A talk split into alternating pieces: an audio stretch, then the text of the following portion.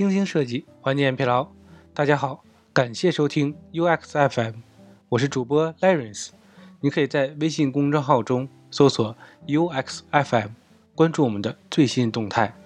今天为大家分享一篇来自于阿里巴巴底赞的文章：如何熟悉新业务六个业务模型与方法，送给你。作为互联网设计师，面对不断变化的业务内容和场景。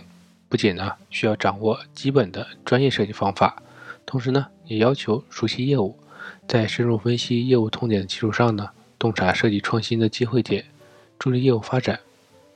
今天呢就给大家推荐六个业务分析模型与方法，可以运用在内容营销评估、产品设计分析、用户增长设计、阶段性产品设计复盘等方面。第一个呢是内容营销五维度量体系。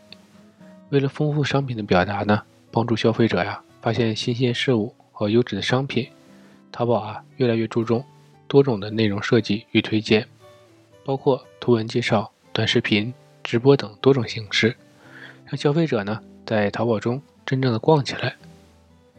如何有效的评估这些内容的质量呢？阿里生意啊参谋联合多个团队推出了内容营销五维度量衡，帮助品牌全链路。分场景追踪内容营销的效果，进行针对性的提升与优化。该模型啊总结出了五个维度指标：一、内容能见度，内容覆盖消费者的广度，可用于衡量内容营销第一重效力；二、内容的吸引度，内容吸引消费者关注，影响消费者情绪的能力，是加强消费者记忆的重要抓手；三、内容的引流力。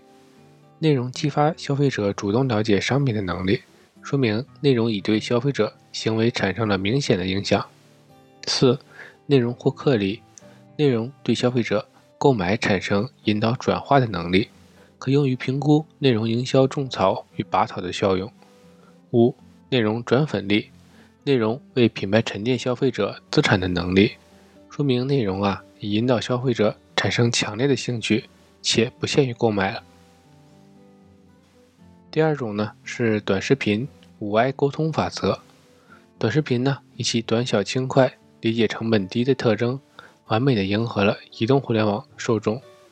短视频时代，消费者的场景更碎片化，其消费的动机呢需要被激发、被创造，决策呀更加感性了。从图文向短视频的转型呢，不仅仅是静态向动态素材的转变。更是情感温度与情感沟通的全面升级。短视频内容综合运用了场景布局、镜头特写、搭配音乐等手段营销，造成场的氛围，调动消费者呀多种情感。阿里妈妈呢协同淘宝短视频、天猫美妆行业，共同推出了淘宝短视频五 I 营销策略法则，明确电商平台短视频营销方向。提升短视频营销的效率和质量。短视频沟通五 I 模型分别是：一、吸精力。首先，短视频需要在前三秒内激发用户兴趣，争取观众留存。二、信息量。三秒之后，短视频需要向观众输入了足够的信息，供以加工。三、交流感。信息需要以类似交流的方式传达。短视频呢，与观众有对话感，不冰冷生硬。四、内化力，观众呢需要理解并接受短视频的论证内容，以形成内化，从而触发进店、互动、账号等行为。五、认同力，该路径下，观众是感性加工者，他们因偏爱等因素对短视频形成认同，进而产生行为。第三种。是扁平跨层的私域需求模型，消费者需求变得更加多元，消费已经不单纯的对商品的购买，更是对生活的选择与营造以及情感价值的外化。阿里妈妈团队提出，传统的马斯洛金字塔需求理论呢，已经逐渐不再适用了，消费趋势呢正在变得扁平化，消费者呀在感官刺激、时空情绪、功能供给、认同归属。四个领域跨层寻找价值的认同了。消费品对消费者的价值私域：一、功能供给，强调消费品的功能属性，注重产品属性对消费者的日常生活能够带来什么改变。二、感官刺激是指消费品本身在色、香、味、形等视觉、味觉、听觉等感官上体验带给了消费者刺激与愉悦感。三、时空情绪凸显消费品与日常的语境中情绪的契合，是时空、情绪与产品三者的共鸣。四、认同归属反映消费品提供的文化接触属性，是群体认同属性的突出，符号价值的彰显与格调品味的外化。第四种是 AARR 用户增长模型。AARR 漏斗模型呢，是提出客户生命周期的模型，解释了实现用户增长的五个指标，分别是获取、激活、留存、收入、传播。该模型啊，用于一款 App 从零到一的功能设计，指导产品实现用户的不断增长，并且呢，常用于有序化的产品分析。因其掠夺式的增长方式啊，也称为海盗模型。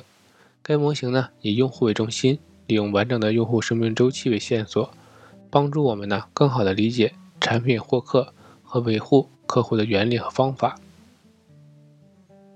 模型呢包括了五个环节，第一呢是获取用户，产品推广阶段第一步，运营者呀通过各种渠道，以各种方式获取目标用户，激活用户，新增用户呢经过沉淀转化成为活跃用户，这时啊需要关注活跃用户数量以及呢用户的使用频次、停留时间的数据，提高留存，留存率呢可以用于衡量用户粘性。和质量的指标，评判 APP 初始能否留下用户和活跃用户增长的手段。增加收入，收入来源呢有很多种，主要包括应用的付费、应用内的功能付费、广告收入、流量变现等。扩大传播，此处的传播呢主要是指口碑传播或者病毒式的传播。产品啊建立在完善的数据指标体系。可以呀，给用户行为进行更全面的分析。第五种 AIPL 品牌人群资产运营模型。AIPL 呢，模型是认知、兴趣、购买和忠诚四个部分。AIPL 模型可以帮助品牌通过不同的工具匹配不同的场景，加上溢价和创意，分别呢匹配不同的策略，满足不同阶段的用户需求。比如。我们从各渠道了解了产品营销的活动，通过活动啊，对商品有了初步了解，并且呢，通过一系列的互动和内容产生了兴趣，形成了最终的购买。在使用产品后呢，对产品正向评价、分享，再次购买。这就是 AIPL 模型的完整四个部分。ARPR 模型四类的品牌人群：A. 品牌认知人群。表示用户对品牌刚建立认知，了解到有这个品牌是干什么用的，相对啊被动接触。I 品牌兴趣人群表示呢用户对这个品牌有一定的兴趣，存在着一定的购买想法，是消费者主动的行为。P 表示用户啊已经购买过该品牌，并且呢使用了该品牌的产品或者服务。L 品牌忠诚人群表示啊。用户对该品牌非常认同，愿意呢多次购买，或者呀愿意让该品牌推荐给自己的亲朋好友。第六种呢，AISAS 用户行为分析模型。，AISAS 模型呢是分别为注意、兴趣、搜索、行动和分享，由电通公司针对互联网消费者生活形态的变化。提出的一种全新的消费者行为分析模型。AI SaaS 模型呢，完整的包括消费者在微博、网站、线下等接触点注意到商品的信息，并且呢，通过多种形式对商品呢产生了兴趣，激发消费者呢进一步了解，并产生了搜索的行为，在全面了解商品后购买，最后呢。将商品分享给更多的消费者。相比较于传统的 AIDMA 营销法则，注意、兴趣、欲望、记忆和行动，AISAS 模型呢，更加适用于互联网时代的消费者购物决策分析历程。在新的 AISAS 模型当中呢，两个 S 即搜索与分享，是现代互联网对营销模式的一个突破，凸显了互联网中的搜索分享对用户决策的重要性，也标志着呢互联网对用户购买决策行为的改变。以上呢就是小编为大家整理的六种业务分析模型与方法，希望啊大家在读后有所帮助。更快的熟悉业务运行的模式，从而呢形成新的设计洞察。今天的内容就到这里了，让我们期待下期的精彩内容。你可以在播客的文稿中找到我们的联系方式，欢迎给我们投稿或者提出建议，让我们一起把节目做得更好。